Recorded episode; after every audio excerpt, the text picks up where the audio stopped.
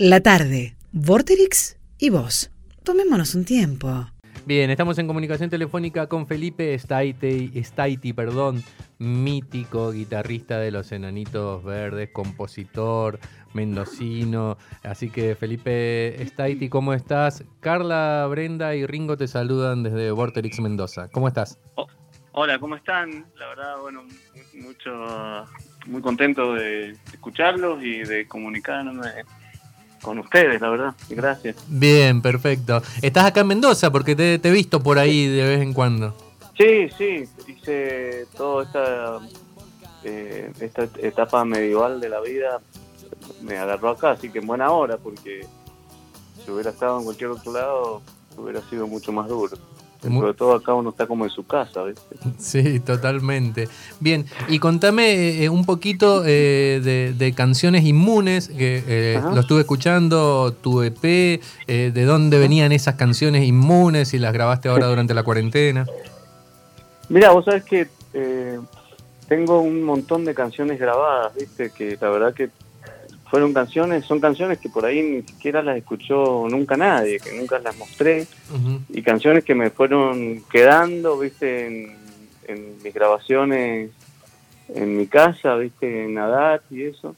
Y cuando empezó el asunto este de la cuarentena, me aboqué a recuperarlas, digamos. Y, encontré algunos tesoros, viste, que canciones que la verdad que estaban buenos.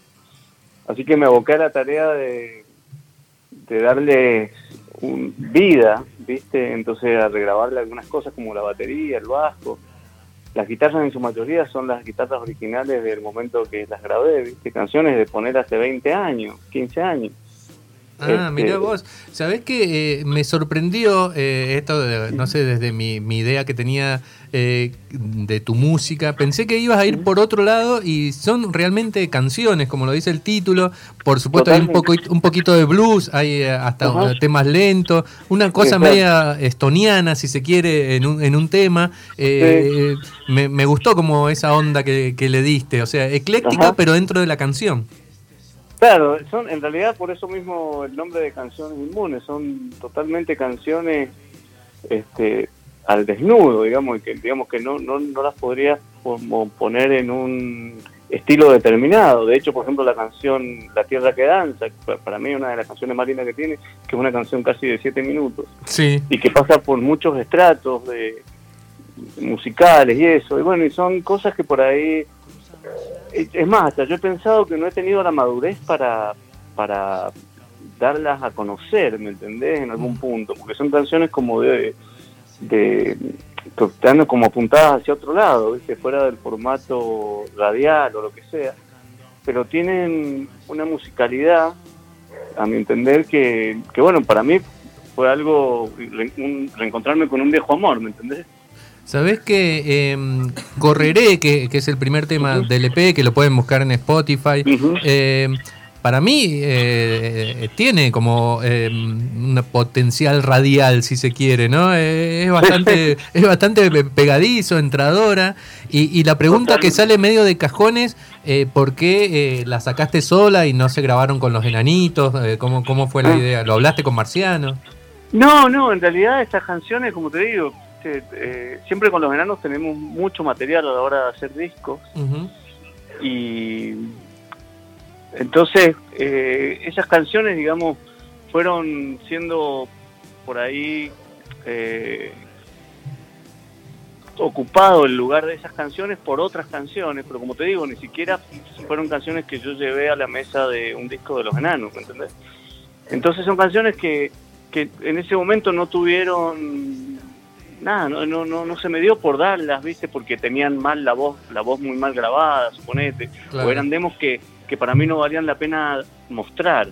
Mm. Creo que un poco pasaba por ahí, que por ahí las canciones no estaban lo suficientemente bien hecho el demo, y entonces, bueno, las iba dejando, y ahora hice recuperé esos demos, digamos, pero todas esas guitarras, por ejemplo las de Correre, son todas guitarras originales del momento que las grabé.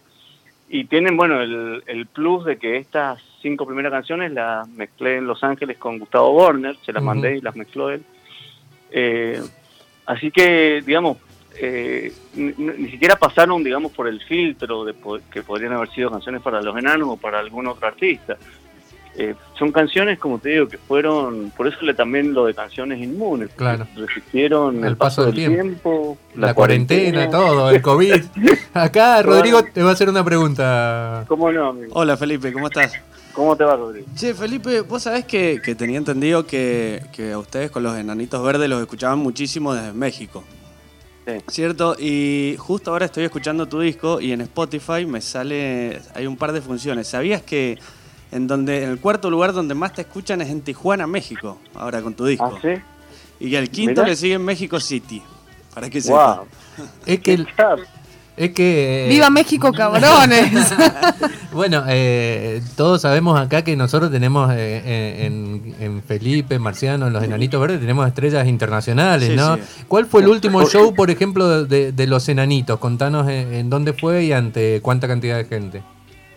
Eh, perdón, el último show. Sí, Oh, el último, pues ya te digo, lo, lo último que hicimos gra- de grande fue lo, lo que hicimos, a ver, con los hombres G, lo de huevos revueltos. sí, sí. Gira. Son giras, sí, impresionantes. Y bueno, y eh, de hecho ese tiene un disco, ten- hicimos un disco en vivo, que está grabado justamente en el Palacio, no en el Palacio, perdón, en, en el Arena México, en México, en la Ciudad de México.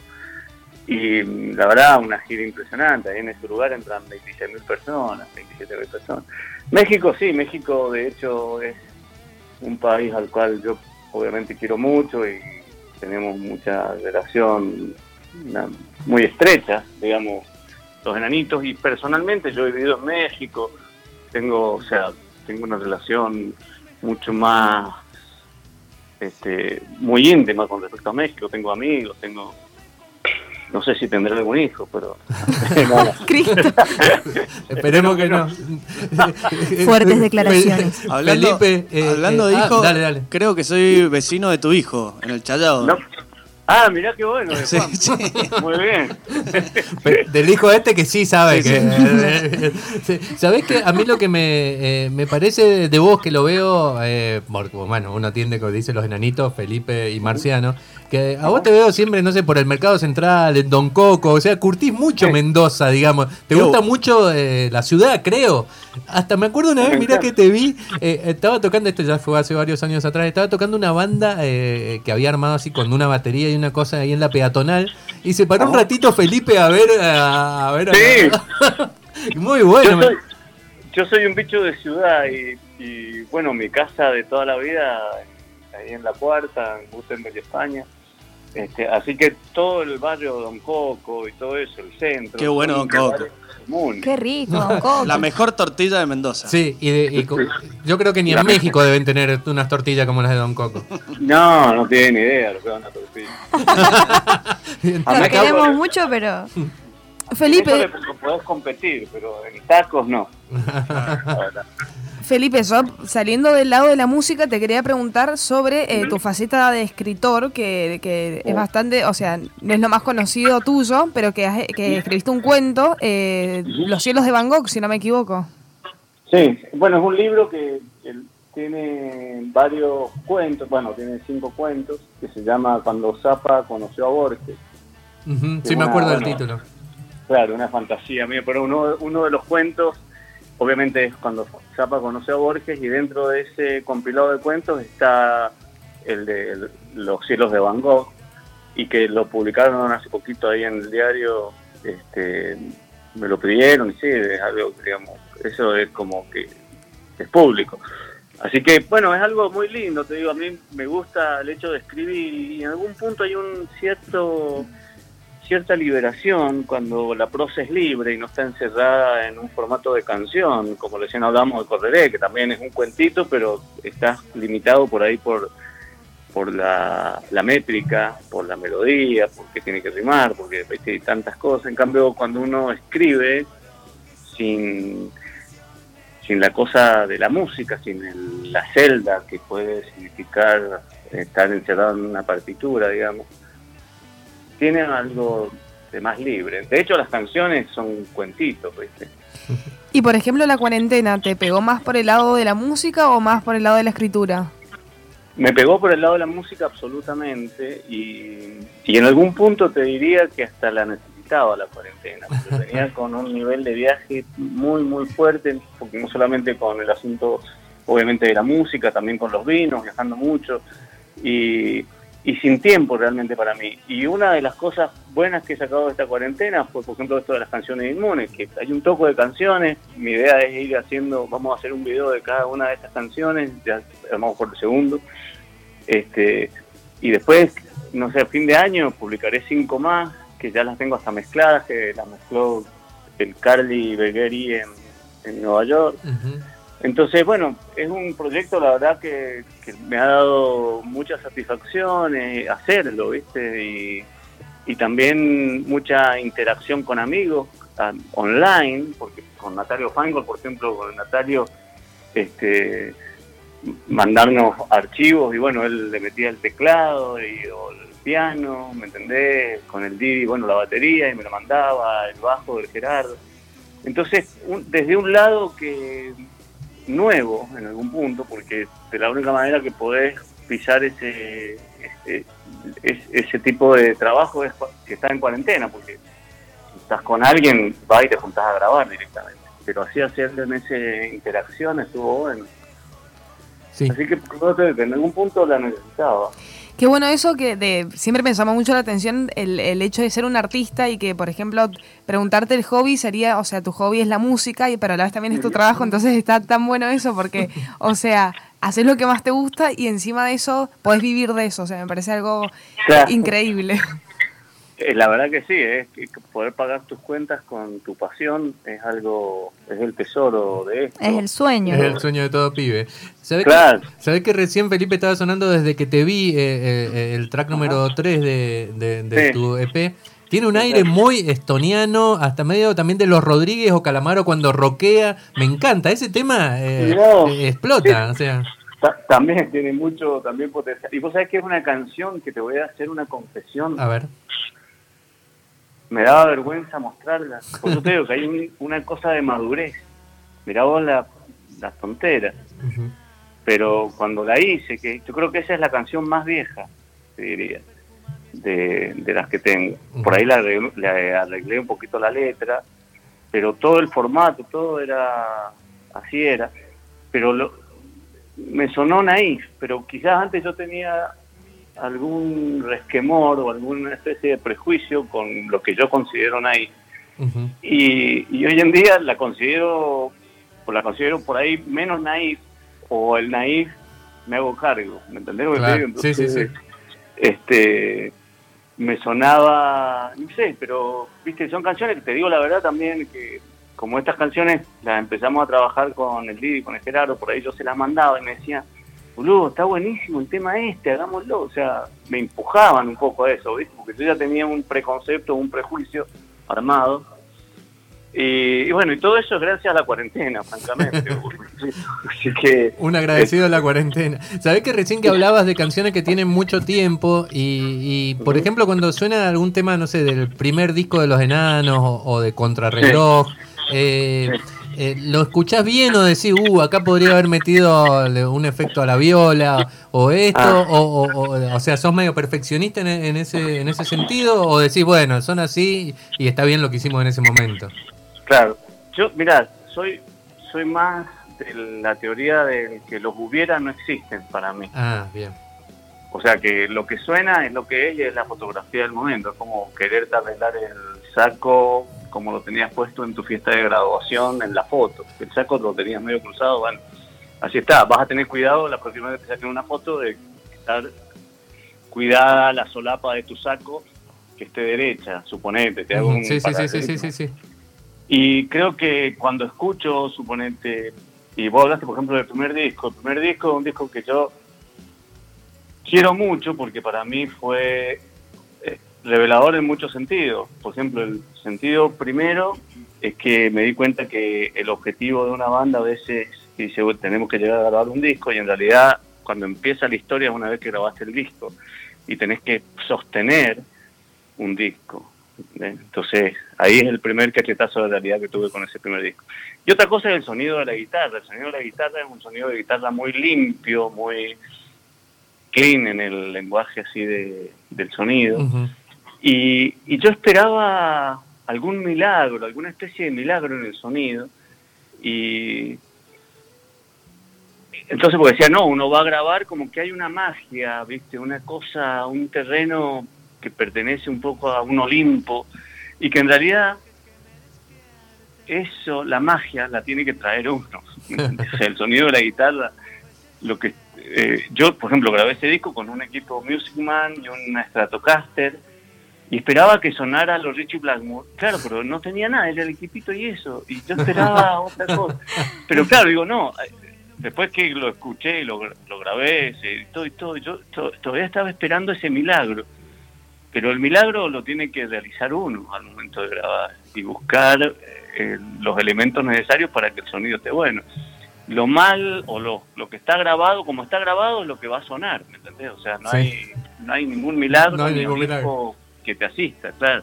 Simplemente es que es una, una fotografía de ese momento. Y bueno, entonces es un disco que quiero mucho porque yo aprendí muchísimo y, y desde ese día, desde ese disco, el sonido de la guitarra es lo primero que me ocupo, No, no, lo dejo en manos de nadie, me doy cuenta que en realidad es la foto de uno, ¿viste? Vos tenés que llevar el sonido y decir, bueno, esto es el sonido que quiero, ¿entendés lo que te digo?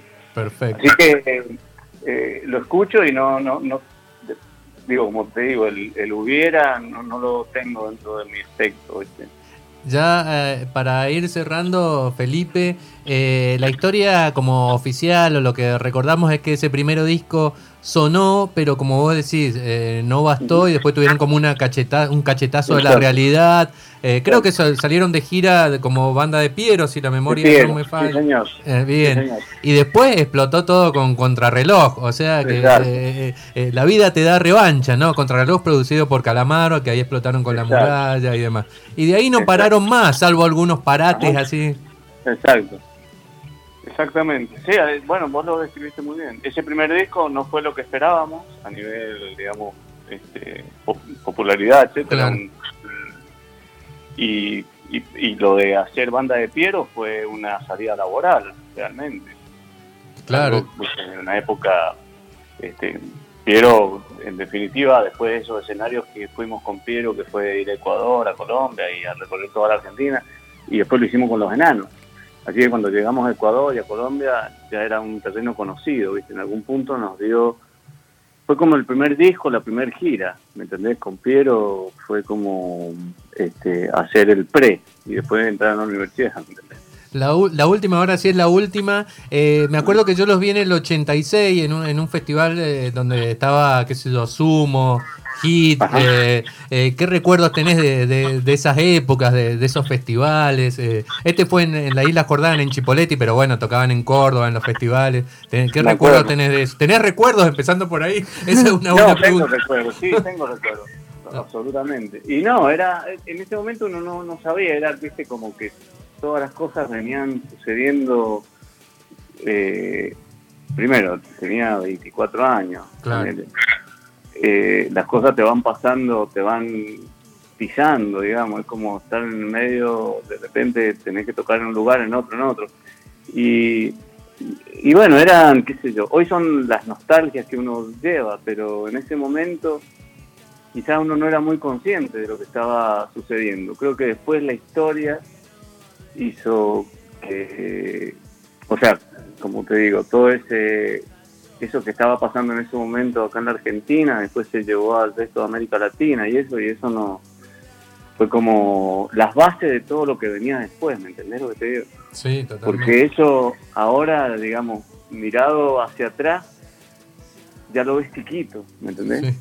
Y eran conciertos buenísimos, y uy, está tocando Sumo, y está, o cuando fuimos, qué sé yo, al Chateau, en el concierto del Chateau, o el Rockin' Valley, que Tremenda. Mirá, mirá ese line-up. Enanitos Verdes, Soda Estéreo, Sumo. Me muero. increíble. Tremendo. Increíble. La gente ahora daría un riñón para ir a un festival así. Claro. La gente, la gente ahora daría un riñón por ir a un festival. Punto. Ahora punto, ahora. Y a ese ni hablar, No, a no, ese se ese, cortan claro. los brazos. sí. Te mando un abrazo muy grande, Felipe. Estamos Bueno. festejando 20 años de aire de rock en Mendoza con Vorterix Rock and Pop, así que muy bueno que, que hayas estado presente, eh, porque bueno, nada, valoramos mucho tu laburo. Está muy bueno el EP, búsquenlo ahí en Spotify, Canciones gracias. Felipe Staiti. Bueno, muchas gracias y también este, quiero agradecerte a vos y a todos por apoyar no solo el rock, sino el rock mendocino, porque Ujú. acá este, este lugar es un lugar que tiene muchos talentos y mucha gente divina que hace música y bueno, este, tiene ese tesoro Mendoza. Así que gracias también por siempre estar apoyando al movimiento local. Gracias, te mando un abrazo grande, Felipe. Abrazo chicos.